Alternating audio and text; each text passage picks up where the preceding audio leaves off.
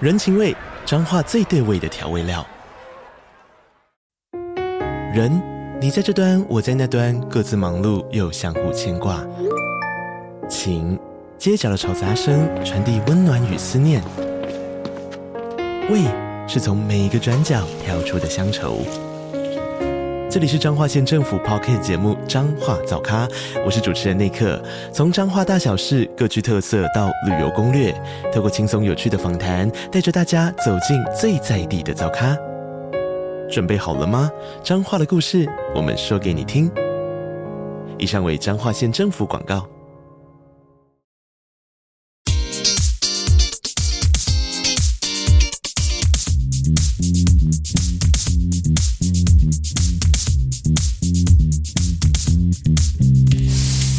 嗨，大家好，大家好，啊，欢迎来到我们今天的思维杠杆。今天一样是非常充满活力的一天。我们今天要聊一个在网络上，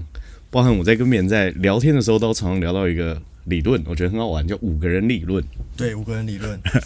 五个人理论呢，它是什么东西？它是由一个呃叫美国企业家叫 Jim John 他提出来，他说你最常接触的五个人平均起来就是你自己，而且还有一个很奇妙的测试，这是我之前在网络上看到，他说把你最亲密的五个朋友。收入加起来除以五，就会跟你的收入很相近。 你有你有做过这件事情吗？ 没有哎、那富二代不就收入很高吗？不一定啊，他他说不定跟他爸妈很不亲啊。 哦，嗯，但富二代的朋友应该是不是都富二代？富二代的朋友都是富二代，但是富二代的朋友就是我认识有一些富二代，他们是这样，就是他们家里面非常有钱，但他们自己动用资金的权利是很低的，哦，就是你你自己动用资金的权利很低，哪怕你。就是家里面超级有钱，这个并不会让你有那种丰盛的感觉，或是富裕的感觉。你想用很大的金钱去做你自己想要做的事情的时候，很多时候决策权不在你手上嘛。嗯，被限制住了。呃，有钱，但是不一定有使用钱的自由。嗯，啊、但是好像是不是也有一些他们某一个朋友很有钱，可以拉高他们的平均值？啊、有可能，但是好像比较少见过一群朋友相处在一起，然后收入的，就是值差距落差非常大，我比较少看到了。当然嗯有，但比较少看到。所以照这个道理来说的话，如果说呃我要去认识比我更厉害的人、更棒的人的话，是没办法认识的、啊、你说如果每个人都只想要交比自己更好的朋对友，啊，对啊，对啊，对啊，对啊，对啊。应该是说，应应该是说，我觉得一个人的价值感不一定只是单纯来自于他的收入而已。嗯，所以我觉得这个是一个很重要的点。就有一些人，他虽然比如说我是做服务业的，我可能收入不高，可是因为我对你这个人很真心的付出，在我的心理评量表里面，你的价值感还是很高的哦，啊所以价值不一定要跟金钱衡量在一起。啊、一个一个人给予你的价值感是一个很主观的感受嘛，嗯，所以他不能用收入这么客观的条件当当成一个单一标准去衡量。那价值可以变现吗？价值可以变现吗？价值通常很多时候是可以变现，但是也是取决于你手上有没有好的变现工具嘛。呃，举例来说，如果说我是一个呃，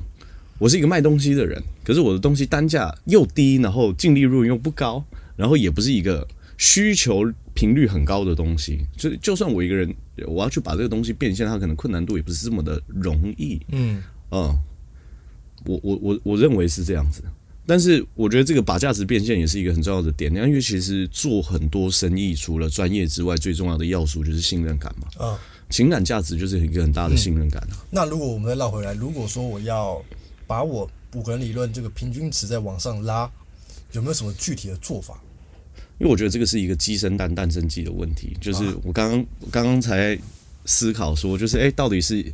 一个人变棒了，所以他的交友圈跟着变棒，还是交友圈变棒了，就是交友圈很棒，所以反过来影响这个人？哦，这个很值得思考。因为我之前就想过一个问题，是我在看 YouTube 的时候嗯，我就会看到很多百万订阅或者那种七八十万订阅的创作者，然后对聚在一起， 对，然后去聊天。你看哦，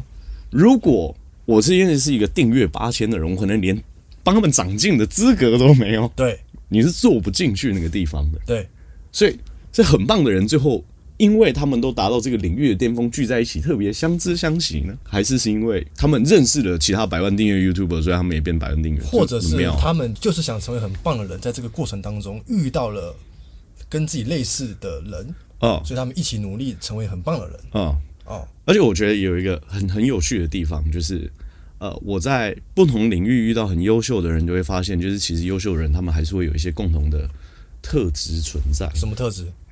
比如说，能够把一件事情做得很棒的人，通常都很了解做这件事情对于他来说的意义是什么，然后可以赋予给他心中什么样的价值。嗯，因为我觉得能够在一个领域成为一个很优秀跟很顶尖的人，他对这件事情是不太可能就完全没有热爱存在的。嗯，有热情的，有热情的，嗯，除非他是那种哦，我因为恨，所以想要哇登峰造极，我想要证明表现怎么，这当然也是另外一种状态，嗯，可是用这种状态爬得很高的人，其实你你也不会想要成为这种成功者，因为他看起来心理太不健康了， 太极 端。就是太极端了，他只是为了想要证明些什么变成这样，还是有人是这样子，嗯，这种人是不是常常就是昙花一现？昙花一现，呃，如果他是想要击败别人的话，有可能是，可是他单纯只是想要成为。最优秀的这份骄傲感的话，他不一定会昙花一现。像 Kobe Bryant，他就是一个超级嗯，有自信爆棚，但是他这个骄傲不是为了想要去碾压别人。啊可可是我觉得这样像这种人的特质，就是因为他们有在专注在某一件事情上面，那个事情是他们的兴趣，他们做起来是觉得很舒服的。对，所以这就是出现一个点，因为就是当整个呃社会体制都在鼓励我们呃努力、坚持的这两个词汇出来的时候，对于可能在自己职业发展阶段或是收入发展，他不是这么有自信心的人，他就想说。那他到底可以努力到什么样的程度？因为努力跟坚持，某种程度上，你听到有一些人是会有痛苦的感觉出现的。嗯，因为努力本身就是希望你可以比现在更加把劲一点嘛。对，然后很多时候就会有那种啊，那这样我是不是要很痛苦的感受出现？嗯，然后叫一个人坚持也是，如果你没有曾曾经想过放弃，你哪来坚持这个词汇呢？嗯嗯嗯，所以你要坚持下去，就是有点像你要抵抗住你想要放弃的那种渴望，所以你才可以继续坚持下去，就是 hold 住，hold 是需要力量的。对。所以是不是因为大家都曾经听到某一些人很成功，或者是到了一定的高度，是因为他们在过程当中遇到了很多挫折跟困难，然后坚持住了，所以走到这样子的呃高度，所以他们认为说他们在他们在走这个过程当中，一定也要遇到这些事情，啊、是是这样吗？呃，有些人是啊，嗯有些人的信念里面装着的是，就是呃，我认为如果有一天我是可以功成名就的，那势必中间经一定要经历过蜿蜒且辛苦的道路那其实不一定，啊。但其实不一 定，因为你看很多人成功，他不一定有真的经过什么多崎岖蜿蜒，或是什么很奇妙故事性的转折。哦嗯，有些人就是很顺，就达到他心目中理想但的状态。大部分是不是都不太顺？应该说大部分的过程当中都会遇遇到一些阻碍，就是不会有百分之百一帆风顺的，一定眼前会有一些问题是要让你去解决的。嗯，因为我觉得现在在做事情的时候，都会有一个很奇妙的状况出现，就是你理想中的一个路径是长 A 这个样子。那其实你在走这个 A 的路径的时候，你会发现跟你完全当初想象中的所有的感受是有很大的差距的。不一样的，会不一样。你走完这个路径的时间，跟你预想当中走这条路会看到什么样的风景，其实都会有很大的落差。那那那那如果是这样子的话， 还需要预想吗？还需要预想吗？需要，因为我觉得你可以预想结果，但你不需要太执着于过程过程哦，就是比如说，我是希望可以成为一个呃，我们讲有钱的人，这个是很绝大部分人目标嘛。对，我我可以去想，我中间变有钱的结果是长什么样子。可是如果我是做业务的，我不会去想说啊，我预想说，那我那我每每一天都要成交一个新的客户，因为如果你对过程是极端执着的时候，你很多时候就会被过程困在里面了。哦，啊你你会困在那个当下，你没办法往前往前走。对啊，就是对我来说，假设统测满分七百分，我的目标是要考到六百三十分，对然后我的 PR 值是在百呃九十八以上。那我中间小考跟模拟考，就算考差了，我还是有挽救跟修正自己的机会啊。哦，你小考、模拟考考差了，在那边就是一路哀怨，把倒数哀叫对啊，倒数一百天全部都在抱怨，然后结果就考更烂，那岂不是很奇怪吗？ 突破盲场，很多人是这样。啊呃，对，很多人会被大部嗯嗯，而且很多人会觉得说，连小考跟模拟考都考不过的人是没有资格去考大考我。连小考都考不过，我我要怎么考大考？对啊，就我干脆这边放弃就好了，我人生就是这样子而已。就是，我我我觉得在做任何事情遇到考验，考验对于我的价值是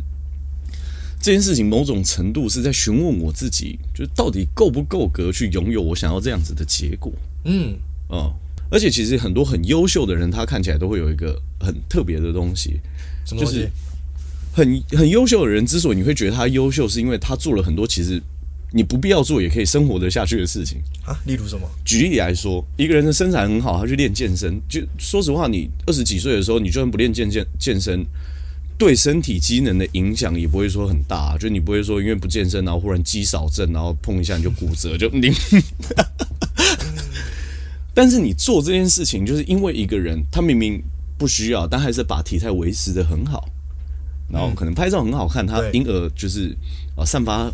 自信心。这件事情其实某种程度上他也可以不用这么做啊，因为对他人生也不会构成多大的影响啊。那他这么做的意义是为什么？为什么会有人想要这样做？有人想要这样做，其实有有一个原因，人的那个价值系统的评定，有些人是来自于外在，有些人是来自于内在。如果你想要做给别人看的话，你也会想要做，但你单纯想要做给自己看，因为很多人说“女为悦己者容”嘛。啊，但是有一些人，如果他是内在评价的话，他他是为了取悦自己，所以才把自己变好的，他不一定是为了取悦别人。这种就会很持久，通常是。哦，嗯对，因为取取悦别人的同时，有时候会心是蛮虚的，呃，这是第一点。然后第二点是，你会想要一辈子都取悦别人吗？？ 不会嘛，取悦一下自己嘛。而且而且取悦别人本质上是一个很难达成的事情。为什么？因为你做了一件事情，别人到底开不开心，决定权不在你手上啊。哦，嗯，嗯，有些人是因为他会认为说我取悦别人，别人才会肯定我，对，可是其实他取悦自己，别人才会肯定他嘛，嗯是不是这样？没错。尤其是应该是说，我觉得越长大之后啊，真正会在乎你在做什么的人其实很少，除非跟你很亲近的朋大家友。都很忙，就你不要干扰到我，那你要自己嗨都没有关系。嗯所以你你也不用特别要来取悦我。但是如果你把自己活得很开心的时候，你通常会也会想要跟这样子的人相处。哦，所以要把自己的平，要把五个人的平均值拉高，就是嗯先把自己活得很开心，嗯，活到自己想要的高度。我有一次去夜店舞池的时候，就看到一个人是男生，嗯，然后他也没有去贴妹，他就听音乐很开心，然后在舞池跳得很开心，然后你一看就知道这个人没有学跳舞，可是他就跟着音乐律动，你感觉他就是很享受这一切，哦结果就有很多人跟他一起跳舞，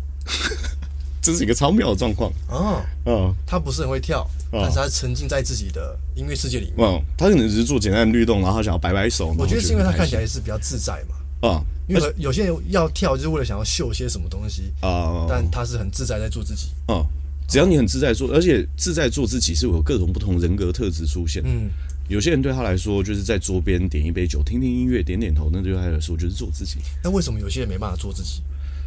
呃，有些人为什么没有办法做自己？我觉得就像刚刚说的，他如果是拿外在的成绩单的话，他就很难做自己啊，因为他会一直去思考说，如果我这么做，别人会怎么看我？但如果你整天都在思考这些东西的话，你是很容易会有很大的焦虑感出现。嗯，嗯，我最近在看那个 Netflix 一个影集叫《脑内结》嘛，对，他就讲到，就是哦，他他有讲到冥想，他说对于一个常常冥想的人，我觉得专家，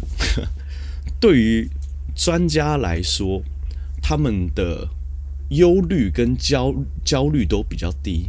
那为什么有些人忧虑跟焦虑比较的高的原因，是因为他们很常一直去思考过去跟未来啊这样子的人焦虑感通常会很高。对，通常就是一直在不断思考未来，嗯或者是回忆过去，嗯就会陷在焦虑的状况。那那种焦虑感因都会为 很高一。直被过去自己绑架，就觉得、啊，过去我因为怎么样怎么样，所以我现在是这样。哦嗯，未来我是不会做不到什么事情，所以我现在现在我应该要怎么做，对，所以没办法活在当下。啊、然后就变成超级焦虑。那我觉得焦虑的人，你你本质上你就觉得啊，这个人课题还没有办法解决，那我们就先 不一定要先现在就当朋友啊。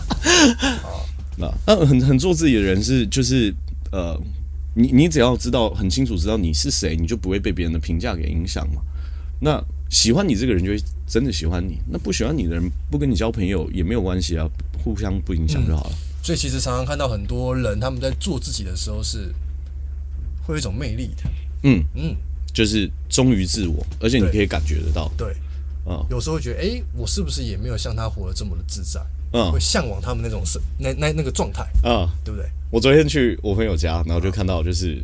就一对夫妻嘛，然后老公在尾牙的时候，他是一个新进员工，然后入职可能不到一季，哎，然后他在唱那个那个茄子蛋的那个那个主题曲，电影主题曲就是那个什么爱情你比我想的更伟大。啊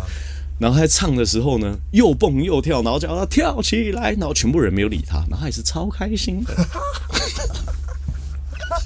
我就觉得这个人也太屌了吧！做自己啊。 可是他不会感觉到尴尬，完全不会，那别人会尴尬吗？别人只要他只要不尴尬，尴尬都别人了、啊。啊上班族都 太硬，就是呃哦，我觉得有一些人呃很做自己的人，看到就是有有两个蛮极端的反应，就是哇，我觉得他这样子真的是很棒耶。对，另外一种人就觉得说，这个人怎么那么这干嘛奇怪？对啊他到，底一点干嘛什么场合啊社会礼节都没有吗？这种人是会因为比较框架嘛，想太多，嗯啊，然后嗯，而且其实也跟他们有关系啊，说不定他对啊旁边的人根本也没有不舒服啊。有有有一些人都会替别人不舒服哎、哦，对，想要控场这样。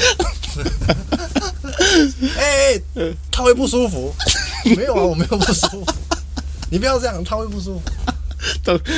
他不舒服他自己讲啊。 呃，我觉得我我觉得这个很重要，我觉得有什么话直说是一个很重要的，这已经不算是技巧了，这个就是练习做自己一个很重要的步骤啊。我们讲到交朋友，我就想去年有一个朋友，他就有跟我说，他说你是呃可以生气的，因为我之前是会压抑我自己怒火的人。然后后来发现，就是确实，就是你真的遇到事情，就是你不开心的时候，你跟别人表达，其实别人是会更了解你在想什么的。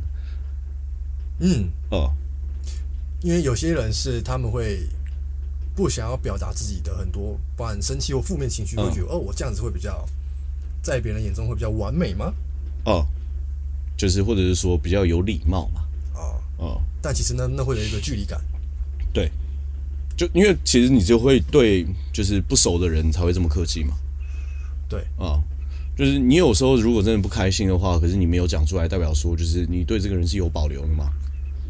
那有保留就不会有一个很近的距离啊。嗯，可是太做自己人，会不会有时候会不小心太直接，然后攻击到身边的人？我觉得这个算攻击吗就是影响。嗯，我觉得这个是取决于一个人到底承不啊承受。你是说哪哪被影响的人？就是呃，没有，就是那些号称自己很做，就是号称自己说我是一个很做自己的人，实际上只是想要把任性发泄给大家的这种人，哦， 对，啊，假做自己吗？假做自只己是想要一直不断的去任性跟发泄。啊、或者是他是对于人去做检讨，而是不是对于事件去做检讨？把情绪发泄在一个人身上，而不是跟你说就是，诶，你刚刚跟我说了一段话，我很不开心，那我觉得我哪里被抵发抵触了。嗯，哦，就是如果沟通这件事情的话，对面的人就听到人，他可能会比较用拍谁说哦，这样我了解你，但你也一定会觉得说啊，这个人愿意告诉我，就是因为如果你真的不想要跟这个人做朋友的话，大可以不要讲嘛，就下次不要约出来喝茶吃饭就好了。 对啊，也不用这么直接 嘛。对啊，就如果我不是跟你当朋友的话，就是我为什么要跟你说，就是你刚刚跟我说这句话是不舒服的？嗯，因为有些人做自己，他就是我不喜欢你这个人，我就是我会写在脸上，你觉得这样不好吗？也没有好跟不好哎、我觉得这就是每个人对这件事情的反应。我是觉得没什么不好，嗯，我也觉得无所谓。我觉得不好的地方可能是这样子的氛围，可能会让身边其他人会觉得尴尬。哦，就啊，我就看得出来，你就是不喜欢他，然后很明显这样。嗯，比如说大家可能出去玩，然后或者去去哪哪里，嗯，可是那个氛围就会很很僵，啊、会不会有这个状况？有啊，对啊，哦，这确实就是蛮影就响是大家的。对，这就是不好的地方嘛。嗯。对啊，可是如果有些人就控制不住的话，不然就下次不要约他们两个对一起出来玩。下次所以你看，就是交交朋友就是这样子啊，就是哎、能够找到说实话一群频率相同的人，然后在出社会好几年，还可以三不五时约出去，我觉得超难得的。嗯，可是我们好像我发现好像我们这一代的有很多人都是这样，真的吗？就是出去工作，然后其实他们有一群很要好的朋友，但就是固定那几个，哦，就是也不会再拓展，也不会再拓因为展。工作其实就是那么固定嘛，认识的人就是那样，嗯啊，也没有新的交友圈，那就是固定跟以前那几个最好的朋友，嗯三不五时就出去玩啊、聊天啊、群主啊，嗯哦，嗯，大部分很多人都是这样吧？对啊，大部分很多人都是这样。对啊，而且我们刚刚把那个主题绕回来，如果真的要讲五个人理论的话，我觉得朋友其实是对我影响一个很深的，就是就怎么说？我觉得我之前是一个，我会自己觉得我是一个很难被了解的人。啊，确实是，可是人只要觉得自己很难被了解，就会觉得有很一个蛮大的孤独感。有可能是因为你没有散发出想要被了解的氛围，因为或许、或许有些人想要试图去了解，嗯，可是发现了解不进去，哦，对，有没有可能？或许也有，或许也有这样的可能，或者是觉得自己是挺怪的人。那现嗯在呢？现在呢？现在我觉得，我现在就比较没有这样的感觉。我觉得很多人都还蛮了解我，好像你还蛮了解我，对啊，对啊对啊然后就有很多人都还蛮了解我。对对对，我我过我我过去也觉得你不好了解，嗯，确实是。就是总觉得有一层纱，哎呀，刚刚看得很清楚每个动作，但是不知道到底在干什么。但是又 有点糊，嗯啊但有时候有点清楚嗯的。所以我我那时候就有想到一件事啊，就是我好像也是，虽然我从很久之前就听到五个人理论，可是我好像从来都没有刻意选择朋友过。 嗯，朋友是可以刻意去选择的，有些人会啊，因为比如说我就是想要进上流圈子，所以我就故意只跟哪几个，就是我认为可以让我因为攀上这个关系，所以就更怎么样。可是这样子的交友的状况不是很虚吗？嗯交友的那关系啊，嗯，是很虚的，所以我一直觉踏得实。朋友跟朋友之间的关系就很像是在你实际上没有做选择，但实际上你已经选择完了。无意识的选择无意识的选择，啊，就感觉是潜意识，它本身背景就已经是这样运作的。因为我觉得人其实很难跟自己就是吸引到价值观落差非常巨大的朋友。但是有没有人是他是他的他的价值观是可以跟很多人价值观是可以合的？有可能。我最近就在想一件事情，就我很常去深坑山上的一对夫妻家里面嘛，然后他们两个是， 他们昨天就跟我讲一个故事，她老公在那个公司春酒的歌唱比赛拿了第三名，奖金一万块，然后老公拿到一万块的时候就直接把所有奖金花完，然后她就说，她她老公就说，如果我奖金拿到十万块的话，我就会直接开德利卡，然后冲进去我想要买那个东西的店，然后把人家那个店家玻璃冲坏，然后赔完十万块，然后再把东西买完，就是他就是想要把钱花完。为什么要这么极端？ 没有，他讲这个故事只是开玩笑，意思就是他拿到多少钱，他就想要去变成多少他喜欢的东西。哦，可是这跟我的平常在用钱的价值观落差非常非常巨大、啊，嗯就更何况我本本身就是帮别人做财务规划，我一定是鼓励别人储蓄啊，对理财啊，怎么会花出去呢？花钱如流水呢？怎么怎么看到金钱把它变成这么讨厌的东西，这么想要把它拿开自己的身边呢？就是，但我们一样相处的非常非常好。啊，嗯，因为他一定一定他一定有就是让你欣赏或是觉得哇，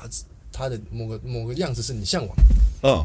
应该是说很难看到一个人实际存款这么低，可是给别人的感觉这么丰 盛，哦就这么富足。因为他知足，嗯，知足惜福，感恩。知足媳妇感恩。啊而且他昨天，我们昨天就讲一个事情，就超级好笑，因为他他其实呃平常花的钱蛮少的。啊，然后我就说：“哇，老师，你的钱很难赚呢。因为他是英文老师， 对，他是英文老师。我说：“哇，老师，你的你的钱很难赚呢。”然后我就说：“任何一个领域的东西，CP 值做到最高，才有可能得到你的青睐。”他他说：“对啊，就是有可能，但不一定会。因为如果这个东西我动手就可以做出来的话，我就会自己做。哦，他连买都不要买，嗯，喜欢自己做的感觉，没有他只要可以不要花钱就不花钱。然后手上有钱的话，就把它全部花光光。要这样极限，这算极端吗？极端值，我觉得蛮极端的。”但是他很丰盛，你会觉得这个人他是我很少看到他不快乐的时候，因为他是想想说什么就说，想做什么就做，想吃什么就吃，然后想要买什么东西就买。嗯，跟心态有关，因为可能同样的行为，有些人内心还是很匮乏。有人假设一个月收入也是三万块，他一样是把三万块花完，但花完三万块，你给他，你看到他身上的感觉是愧疚、自责，我怎么又花光了？我怎么又乱买东西了？呃，啊，但是，比如说我们讲一个人，他是一个月收三万块，一万五就是负担所有生活费，然后另外一万五是支持他去追求梦想，比如说去上课，嗯，比如说去学习专业证照，然后比如说去培养自己的兴趣，嗯，你也然后而且他身上散发出来的那种光芒跟热情是让你觉得这个人是活得很很有热情跟自己的能量的人，你也不会觉得这个人是所以跟收入是没有关系的。我觉得一个人给予别人丰盛的感觉跟收入，收入是其中一个衡量的点，但它不是一个绝对的参考依据。嗯，因为你还是看，你还是可以看到，就是有一些人可能他的身价已经是可以足够他退休三次了，但他还是想要钱。我发现好像嗯有有大部分人都是他们不知道自己到底要的是什么，啊，不管收入是多少，所以他们没法没办法活出自己想要的那个样子，因为嗯不知道要怎么活。离离呃，就是你离理想生活很遥远的原因，不是因为你走得太慢了，对是你根本不知道你要走到哪。对，你不知道你要怎么走，嗯而且你也不知道你要到哪里。哦、哦定位很不明确，你就很难活出自己那种方向感哦，啊所以只要定位明确，其实就可以把自己活出来嘛。嗯，而且我觉得那个时候我在看一本书，叫做呃，去年在 Kobo 卖第二名那本书叫什么？我之前在读书还讲过《致富心态》，哦，致富心态。它里面就有讲，就是他对作者认为理财这件事情最重要的一课是你要知道你什么时候要停下来。嗯嗯，就这个作者的想法认为，他说金穷金钱不是无就不值得无穷无尽的去追求。他有一个目标在，嗯，他做到了，他就可以真正去做他自己想要的事情啊。因因为金钱只是一个拿来换到你自己理想生活的工具而已。他就是把作者就是把台湾的金融环境大概诉说没有，他是好像是美国的作家吧？啊，对弄错本，对，没关系。关系小事一件。所以我就觉得说，哇，他这样子的想法是很妙的。嗯，因为如果一个人没有理想生活的话，其实他也没有办法为他的理想生活估价。嗯，没有办法估价的话，他就没有办法设定他的计划跟目标对，，因为很多人是说越多越好，但什么是越多越好？嗯对吧、越多越好。那那在你的心中，什么叫多？ 对啊，对啊，对啊，因为这是一个很难衡量的事情啊。嗯，所以我觉得能过理想生活就是一个很好的人生啊。只是有些人理想生活一个月三万就可以，可能有些人一个月要三百万啊。每个人要求是落差很大的。对，嗯，嗯，就你说对 NBA 球星来说，一个一个月花三百万，他们还可以存下几千万都可能。可通常 NBA 球星的消费习惯都不是太好。哦，对啊，我觉得钱来的太快。我曾经也想过这些事情哎、啊就如果我二十几岁的时候，我的年收入是一亿新台币的话，我靠，不得了，啊不得了！妈，家里面什么奇奇怪怪的东西都跑出来，看到就要买，看到就要买啊。看到就要买。呃，游艇很帅，然后看起来如果呃合约球队愿意再签我两季的话，我就去买游艇。这就这这种消费习惯都是有可能会出现的、是啊，是啊，是啊，是啊，嗯而且都很凄惨啊，到到最后面。就如果你没有办法好好意识你现在的状态的时候，你其实很多时候，呃，生活遇到一些小问题就会马上失衡。比如说没有球队要签你，你生活就直接失衡。哦，对，嗯，因为你完全不清楚自己的状态，还有你你到底还有没有这样的资格去花这么多钱？挥霍，嗯嗯，有算是由奢入俭难。对，嗯，然后很多人会挥霍自己的资本啊。就一个一个人一辈子能够赚到金钱的数量应该是有限有的，限的。对啊啊。可是不断挥霍，直到超过你就会没办法承担嘛。嗯，对啊，就会老的时候坐在路边，然后去思 考说，为什么呢？ 当年的我为什么？我我觉得对于金钱价值观这件事情也是啊，就是呃，虽然我身边的很好的朋友，他们也不一定真的是每个人都哇 super rich 或者对超级有钱，但是呃，一个人金钱价值观其实会很深刻影响一个人人生走向啊，因为我。我们父母那个年代去大陆做生意，去国外做生意，然后甚至在台湾自己做生意赚，年轻的时候赚一大堆钱的人大有人在啊。但现在就是去做，就最后做一般服务业的人也很多啊。对，就他们还是没有办法把自己人生打理好，啊嗯，因为他们没有就是居安思危啊，或是没有去想到，就是自己有一天的状态是有可能改变的。嗯嗯嗯嗯嗯，就是不断的挥霍。当他他们都认为说，当时的自己，我下个月还会有，下个月还会有，嗯，但其实不一定会有，对啊，不一定会有。对，不一定会有。嗯，这是一个很不安全的状态。那我想回到一个问题，就是假设在五个人里面呢，假设我我突然想要，我某个观念突然不一样了，对我想要更往上提升，嗯可是我发现我另外的朋友，他们想他们想要就是安于现状，嗯，那这样子是不是会很冲突？呃，我觉得比较大的可能性应该是会渐行渐远。渐行渐远，就是如果说呃价值观落差太大的时候，你有时候真的聊天不一定聊得起来。嗯，就举例来说，我记得我有一阵子跟我一群朋友出去的时候，我们出去都在干嘛呢？我们去猫空喝茶。那我们去猫空喝茶的时候都在干嘛呢？每个人都在划自己的手机，啊、然后划到时间到的时候，我们再一起就是坐开车或是骑车下山，那为完什么完全没有干嘛， 因为我们是一群不知道自己要干嘛的人。所以，当你有一天很清楚要干嘛的时候，你不是故意不跟他们约，是因为你有自己的事情要做，有时候就会渐行渐远，渐行渐远。你是自然而然分，你也不是说哦，我不跟你们一起耍废，是我现在眼前有一个我认为很重要的事情，是我必须要去完成。哦。嗯，那如果这样子的人提升上去，他觉得说啊，我看到你们这样子，我觉得，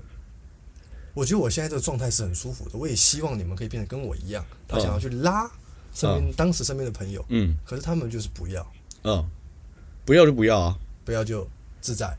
对，不要就自在啊，因为我我我觉得我自己现在人可是这生样会不会得失心？我现在我觉得我对于这一块的课题分离做的蛮好的，啊，嗯，因为呃，那是他的课题。我曾经在跟别人很很多人聊天的过程当中，感觉好像有点醒别人些什么，嗯，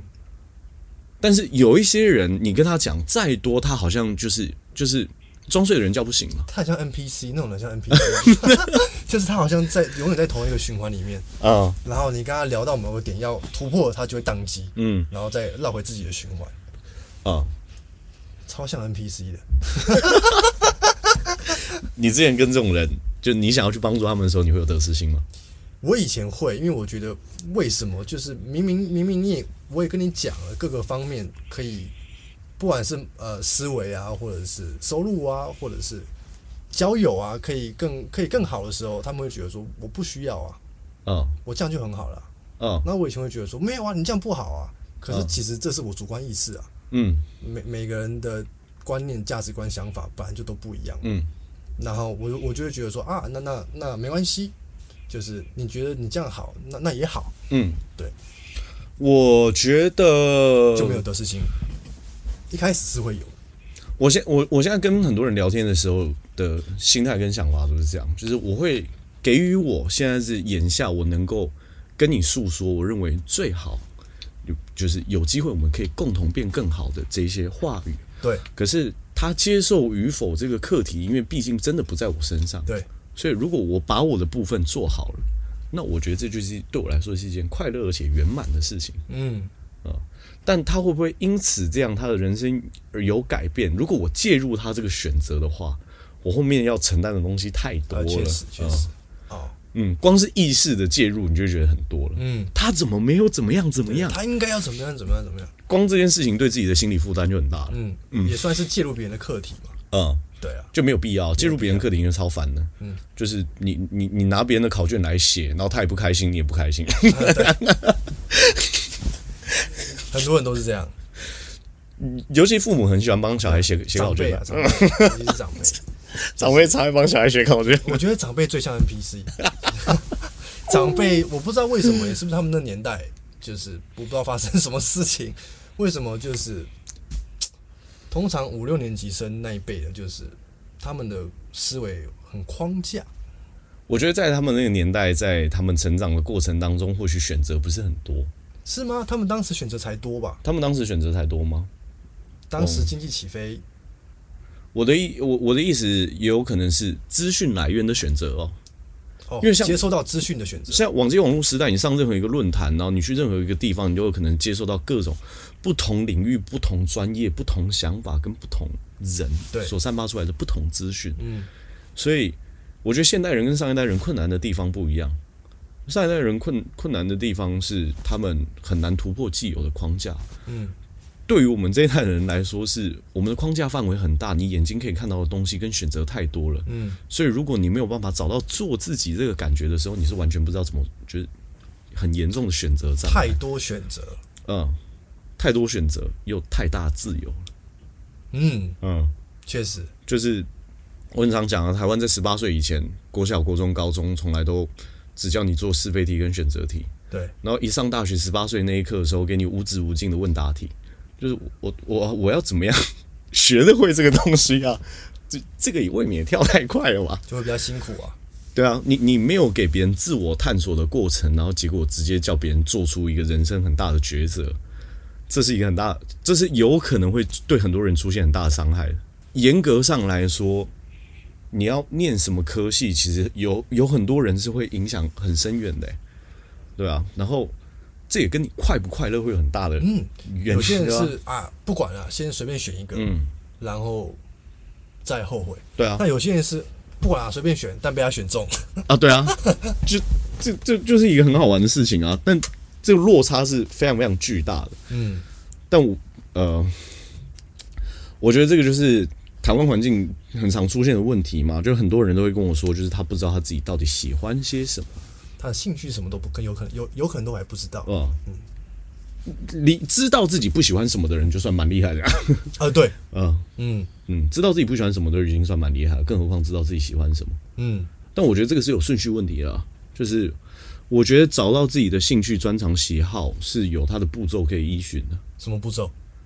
你看到一个东西燃对你对它燃起一点点兴趣跟好奇心，然后赶快去体验它，趁你的热情还没有消灭的时候，然后体验它的要诀是要有坚持一段时间的体验，不是三分钟热度，不是说我今天想要体验打羽毛球，我就跟我朋友约一场，然后就结束。 就如果说这个东西激起你好奇心的话，你最好就是持续去实践它一段时间。嗯，就像是呃健身这件事情，刚开始你在新手期的时候，有可能是同时会增肌减脂的。可是如果你就只去一天，体验过一次，然后你就再也没有去过健身房，你是很难对这件事情燃起兴趣的，因为你通常是健身三个月之后，你会忽然发现，哇，我体态原本原来改变这么多，对，你就喜欢上这件事情了，嗯，因为你喜欢看到更好的自己，嗯，啊、但你只运动一次的时候，你应该是基本上除了隔一天肌肉酸痛之外，你是体验不到任何事就情跟的很。多人说要减肥，结果一个礼拜之后又没开始大吃了，没错然后过两个月之后又说，哎、我要好好减肥，没错，周而复始，像我就是一个那个重复减肥仔，我刚刚不是在想，但我自己确实也是这样子，嗯 所以这就是呃，你你只要重你只要重复一段时间之后啊，你能够在一个新的领域找到一点成就感的时候，你就有机会把这个东西发展的很好。我觉得每个人都是想要这 样做，可是在这个过程当中会有懒散吗？就你某一天你知道你这一天就是要去，例如说健身运动，嗯，可是你就懒，哦然后你就习惯这件事情，哦，懒习惯之后，懒就变成习惯，就再也不去了。对，然哦后有一天你又突然被什么东西激发到了，你又开始觉得要这样做，嗯，然后可能一阵子之后你又懒了，嗯，哦，所以关键是在于为这件事情赋予一个意义吧。赋予意义，嗯，嗯，就是像我之前对我来说，就是去健身房最重要的事情是我要变得更好看一点。但现在对我来说，去健身房是要为了让我帮助在平时的时候可以有更多的体力，嗯，跟不要因为我我爸我妈那边全部都有家族性遗传的，就是心脏类的嗯疾病。然后我去有前一阵子就常常心脏痛， 我我就觉得对我来说，去运动把身体保持健康是一个最重要的要件。嗯，所以当我觉得这件事情是必要的时候，就算我懒散的时候，我只要做一件事情，基本上我那天就可以达成我的呃，我想要去运动的对，的这样子的愿望，就是怎么做呢？到门口穿鞋子，这样就可以了。我只要可以到门口把鞋子穿上，我今天就会把运动做完。哦，所以每一个人那个那个启动的点是不一样。应该是说，就是你想要做一件事情的时候，你先做最开始最简单的那一个步骤，哦，你就可以把接下下去的步骤做做完了。哦。嗯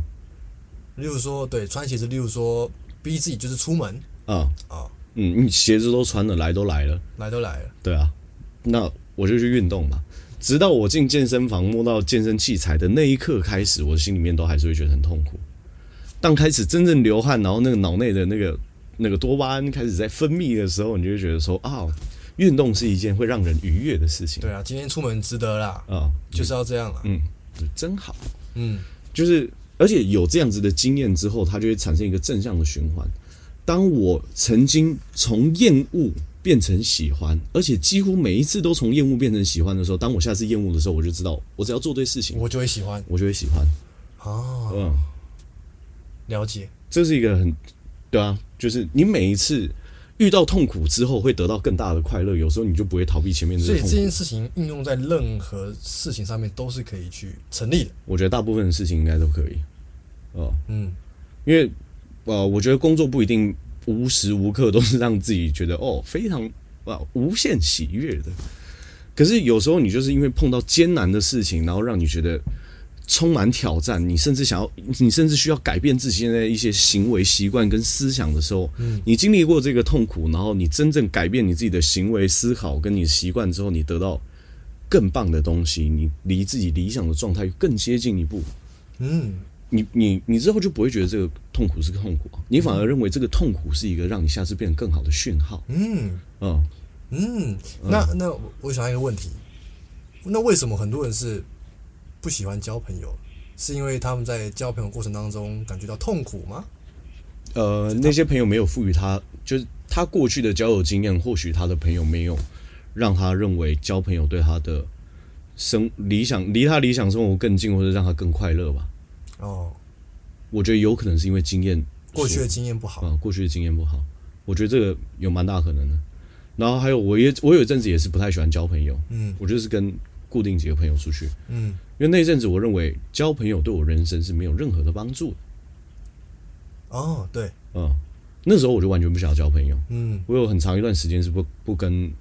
呃几乎不跟朋友联络的。嗯，我也是，因为我也是认为说，去这么多局，认识这么多人，有什么意义吗？对啊，就是哎、我听你抱抱怨，然后你听我抱抱怨，好像我们两个人人生没有激起一个新的火花，嗯，那我们没有得到新的东西，嗯我也没有得到额外的快乐。那今天吃这盘意大利面还要三百二十块，浪费钱。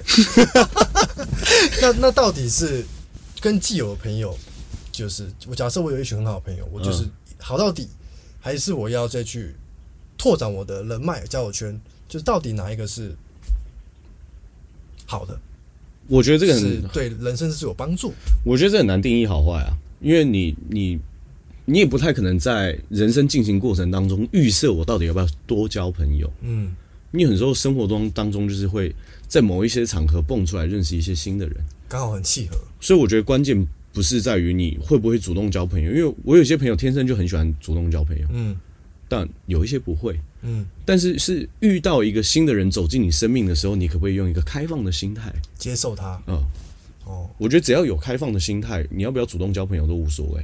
因为像我自己，其实不是一个很喜欢主动交朋友，但我很喜欢朋友介绍朋友给我。这不算，这这应该也算交朋友啊。对，可是我我不会，就是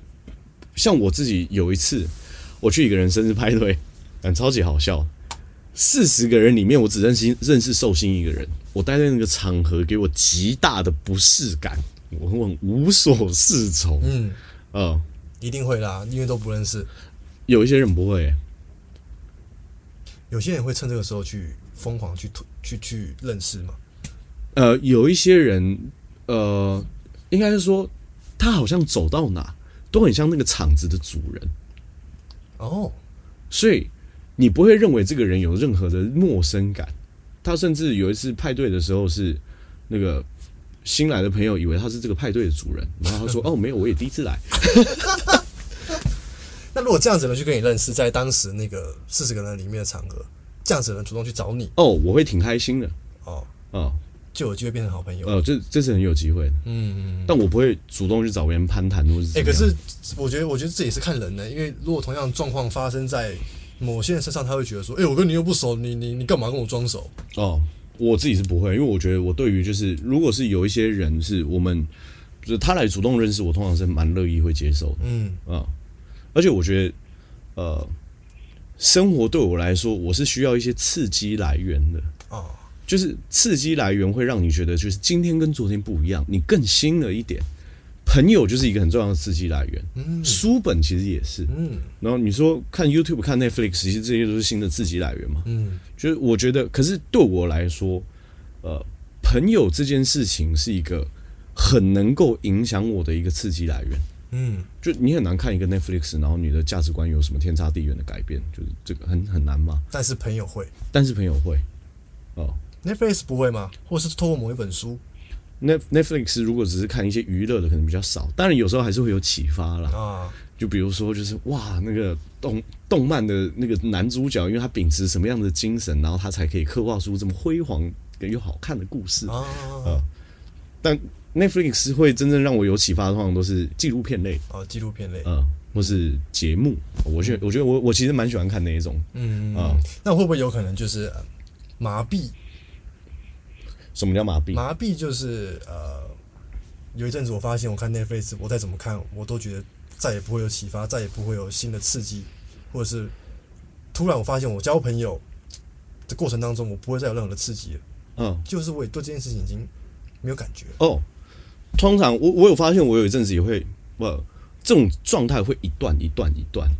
只是你多段多多短的时间觉察到自己陷入这样的状态。我觉得通常陷入这个状态，呃，是因为他的意识在漫游，他没有主，就是很用心在过自己生活，意识在漫游的时候，给予他新的刺激，他也会觉得不刺激。哦，嗯，那去哪里漫游？去哪里漫游？就是东想西想吗就没有啊放空就放空啊，就是没有很认真的去用心去过自己的生活。就你每天起来的时候，你会不知道你今天活着到底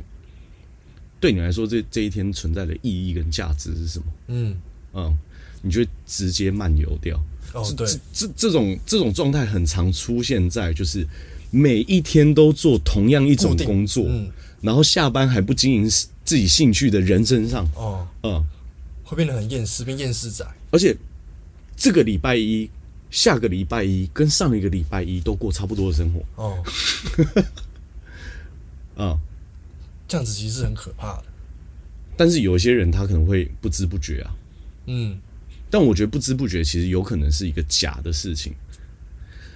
不知不觉只有可能发生在刚开始初期的阶段，但久了之后，其实你会对这种东西产生一些厌烦的感觉，哦，那就是征兆。那就是征兆，只是你能够多快的觉察到这种厌烦的感觉，你有多敏锐而已。哦，嗯，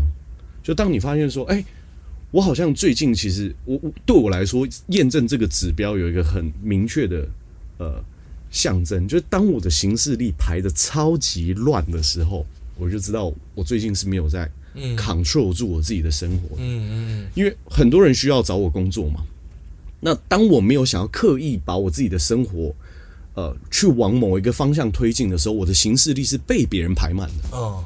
不是我去安排行事历，嗯，所以变成是人生在掌控我，不是我在掌控人生，哦。嗯，你就直接漫游掉了，我之前上班的时候遇遇过很多的上班的算是阿姨吗？嗯，他们厌烦了二十几年呢。对 啊，我觉得生活的事件都是这样，它是来呃提醒你，要么就是提醒你说，哎、你是往正确的方向前进，第二个就是提醒你，就是如果你不想要，但你到底还要忍多 久？嗯啊但很多人 是他厌烦，他也不想改变啊。嗯，，就跟你讲那个花生花生吐司 花生吐司一样。对啊，你要不要讲一下花生吐司？哦，花生吐司就这样，就是有有一个矿工，然后他中午的时候大家一起放饭，然后就他把他便当拿出来，然后那便当是一个花生吐司，然后他吃的时候就边吃边骂：“妈的，花生吐司， 干又是花生吐司，妈难吃的要死。”然后很不开心，然后骂骂骂骂就把午餐吃完了。然后第二天的时候呢，吃饭的时候他又拿出花生吐司，然后又开始骂，就妈的每天都花生吐司，妈难道世界上没有其他东西可以吃了吗？然后骂到礼拜五，他旁边的同事终于受不了，他说：“哎、如果你不喜欢吃花生吐司的话，我可以给你一个建议，那叫你老婆不要做花生吐司就好。”对，然后他就说：“哈，老婆，你说什么老婆？我没有老婆，这花生吐司我自己做的。我每次听到这个故事，我都觉得太有趣了， 怎么会有这种人呢、很疯 哎、但世界上就是有这样子的人存在，对，就是他喜欢把脚穿进一个不合适的鞋子里面，然后整天抱怨我的脚很不舒服。还是他是喜欢抱怨，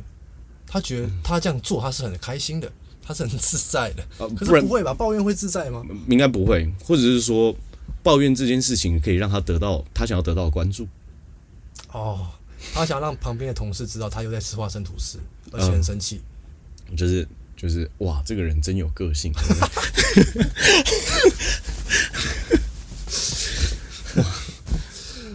这个人这个人是很会去品味生活，对他来说是好是不好还是不嗯好的，但大部分都在品味不好的东 西。真的是很有 主见的，他对自己生活很有想法。就我们谁知道？就是这这很有可能啊。确实，所以我觉得，呃，总结来说，就是第一个，我觉得交朋友不是一个你真的会去主动选择的过程。但是如果你真的要主动选择的话，我觉得有一个蛮呃基本的方式是，你身边真的出现跟你最亲近这些人里面，到底有没有真正你欣赏他的特质？嗯，嗯，然后跟这个人长期相处，你们能不能真正激起火花，让每一个人就是在呃每一次在相见的时候，跟过去都有一点点不一样不一的样正向改变？嗯我觉得这个是一个蛮重要的地方。嗯还有，你的朋友会不会真心跟你提醒一些你没有看到的盲区跟死角？嗯，因为呃，每一个人在自己的人生定位上都站在不一样的位置。对，你有时候要看清楚自己的定位是有时候是需要是有一点难度的，嗯，就就像我们现在的年纪也没有很长，然后你说真的跟那些活了五六十年的人比起来，我们的人生历练、阅历、认识的人都少很多，对，所以在我们这种生活当中，可能还会出现很多盲区，也不是那么有智慧的状态下，如果你少了这些身边的朋友去提点你一些事情的时候，很有可能是会迷失自己的方向的。嗯嗯，方向盘打错，油门踩错，刹车踩错，这都很有可能。嗯，我觉得最棒的就是一群朋友，就是可以一起的成长，然后进步，嗯，然后每一次往回看，都会觉得，哎、我们今天有更不一样，哦，那是一个，那是一种很踏实的感觉，嗯，而且会相知相惜啊对，，因相为生相惜，变好的过程当中，你一定会知道这个人在他生命当中一定也是一件一件课题慢慢在处理掉，然后在可是每一个人其实处理的课题很多时候其实大同小异啊。对，你在持续变好，然后每个人都在让自己变好的过程当中，我觉得会产生一个很大的相知相惜的感觉。嗯，因为人其实是一个很奇妙的东西，就是越痛苦的回忆，经过时间越久，你往回头看，它就变成一个越好笑的事情。就是你你在聊当兵的时候，你很很难再聊，就是我当兵发生了什么，就是很开心的事情，连长多放我们一天假，你才不会聊这个。你会聊很痛苦的事情，你会聊被关禁闭关几天，我被禁驾禁了几次，然后你会聊说，哦，干那时候我在蹲在泥巴坑里面的时候，然后回去洗澡，然后说只能洗三十秒，你可能会回忆这些。刚进去的时候哭得多惨之类的，对啊，然后像我那时候戴，我那时候戴小帽，我戴小帽，我那时候好像呀戴比较高一点点。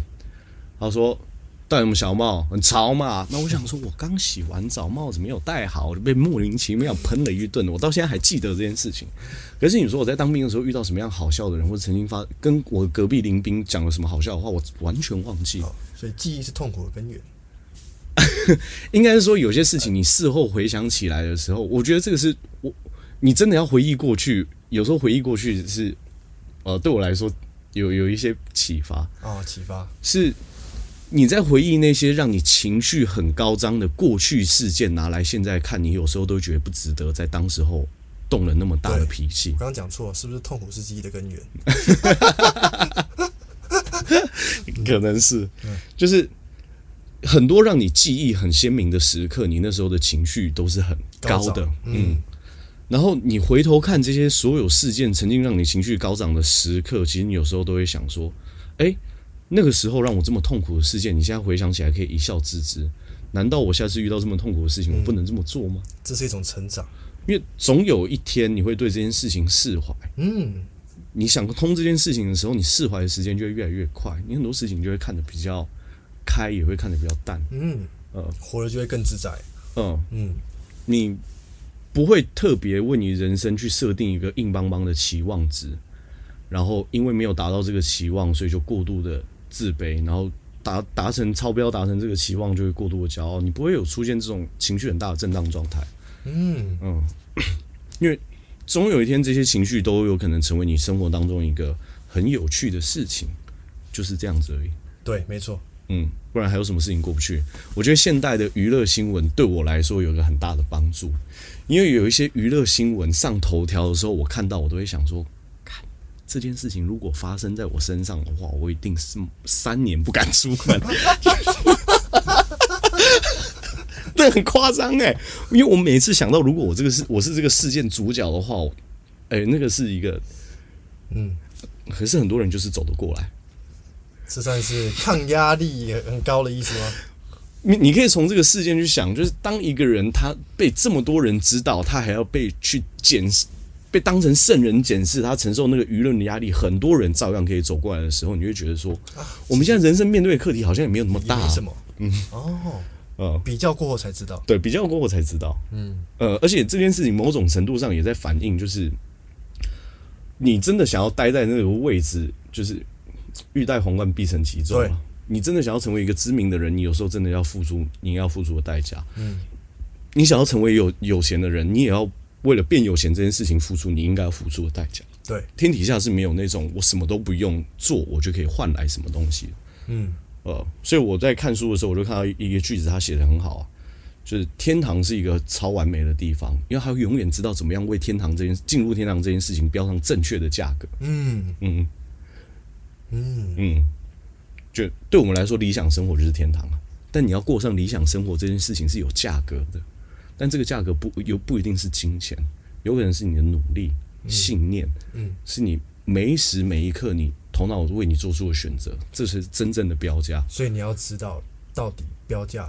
在写什么，嗯，你要看得懂那个看标懂价那，个标价。而且你要愿意付出这个价格。嗯，你不可能就是，如果这是一个不会过期的高价品，它就是卖一百块，你不可能永远都跟老板说我只有九十五块，你可不可以卖我？这件事情是撸不来的。 我我就是想要，可是我就是什么都不想做啊！然后你就这样子嚷嚷了三年，然后你成果就会出现吗？我是不相信。你还是在那 边嚷嚷。我就差五块嘛，那不然我明天再补你三块嘛，就你就把五块补齐就好。我的妈！就很多人就是会这样子啊。这就是你看，我觉得像是我们这样子聊天，某种程度上，我觉得就是就朋友跟朋友之间，假设可以很大胆去聊出就是你内心真正的价值观跟想法的时候，是很最容易激起火花的时刻。所以我觉得，无论是你现在拥有什么样的交友圈，我觉得都没有关系。但你身边有很亲密的朋友的话，我觉得可以多尝试跟自己身边的朋友聊出自己心中的价值是什么，就是这是一个很重要的过程。就是说多聊一些有意义的事情。嗯，多聊一些你人生真正去想要做的事情，你想要去完成的状态，然后去去跟你的朋友聊这些东西，也借此去了解两个人之间的价值观差异性在哪里，相同的地方在哪，不同的地方在哪，刺激就进来你的生活。嗯，然后也是因为这一份好奇，会让两个人在互相了解的过程当中，可以会会有更深刻的友谊。我觉得这是一个很美好的事情。而且这个东西是需要练习的。我不太相信有人是在呃刚开始懂事会讲话的时候就非常会表达出自己内心的想法跟渴望，就这个很难的、你如果不经过练习，这件事情是很困难的对，哦。有时候讲出来，有时候会觉得别扭嘛。这跟我们录 podcast，我在录 podcast 之前我就知道说，对我来说录 podcast 对我的帮助是什么？其中有很大的帮助是，当我想要去讲清楚一个主题的过程当中，嗯，我在说的过程是最能够检视出我自己的思维盲区，跟我还不理解的地方在哪里。对，哦，因为有时候你问我问题的时候，我可能也不一定答的那么流利嘛，我就知道说啊，我对这一块的概念跟想法是还不够完整。对，这就是一个呃，在朋友与朋友之间对谈过程当中，会会让自己更了解自己的过程。哦，嗯找到自己的盲区，全世界只有一个人类存活的时候，这个人类是没办法认识自己，绝对没有办法因为，没有人跟他互动。没有人跟他互动。就是如果只有单独自己一个人的话，你连自私跟无私你都分辨不出来， 你你没有受体。 对，或者是有个排球，对， 你这 你只能跟排球讲话。我要杀。你要分他肉丝，他也不会吃。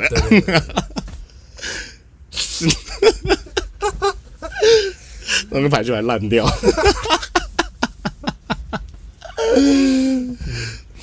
那这就是我们今天跟大家聊天的内容。就是我觉得就是这样，很开心，很开心，很开心。很开心。然后如果你们还想要听什么主题的话，我们之后应该会有一些啊、呃可以到我们的 IG 里面可以跟我们聊聊。对，可以私讯，可以留言，对，好，那今天就先这样，大家拜拜。拜拜。